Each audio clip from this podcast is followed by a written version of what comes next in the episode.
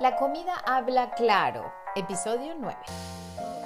Te voy a contar lo que pienso cuando alguien dice tengo hambre. Pero antes te confieso que yo soy una de las personas privilegiadas y muy agradecidas de este planeta que pocas veces ha sentido hambre. De hecho, a veces pienso que no sé ni qué es. Antes comía todo el día cada rato y hoy como con intervalos como de 2 a 4 horas máximo. Así que pocas veces tengo hambre. Si por alguna razón paso más de 5 o 6 horas sin comer, mi cuerpo físicamente comienza a mandarme un montón de mensajes. Pero, ¿por qué? ¿Y cómo identificamos el hambre? Hoy quiero que hablemos sobre qué es el hambre. Hola, hola, soy Doris Hutch, fundadora de Let's Go Green, un programa que ayuda a las personas a mejorar su relación con la comida y a alcanzar un peso ideal sin restricciones sino consiguiendo un equilibrio saludable y sostenible. Bienvenido al noveno capítulo de estas sesiones de acompañamiento en nuestro podcast La comida habla claro. Como ya sabemos, la comida es un lenguaje y además varía según la época, la cultura, el estatus social y otros factores. Pero como todo buen lenguaje, la comida nos envía mensajes mensajes que podemos fácilmente apreciar en nuestro cuerpo, en especial cuando tenemos hambre.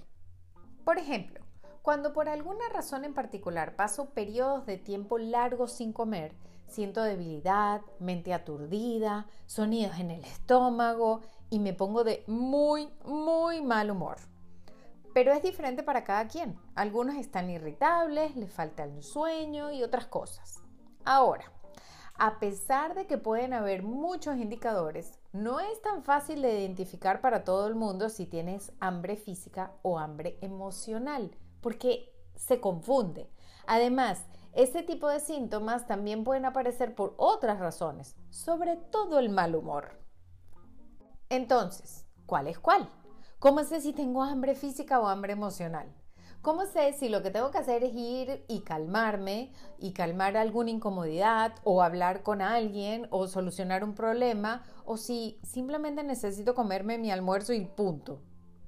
Hay que fijarnos en ciertas cosas. Generalmente el hambre física aparece progresivamente, o sea, poquito a poquito, y está acompañada de síntomas como los que mencionamos antes, cansancio, ruidos en el estómago, falta de concentración, debilidad, etc.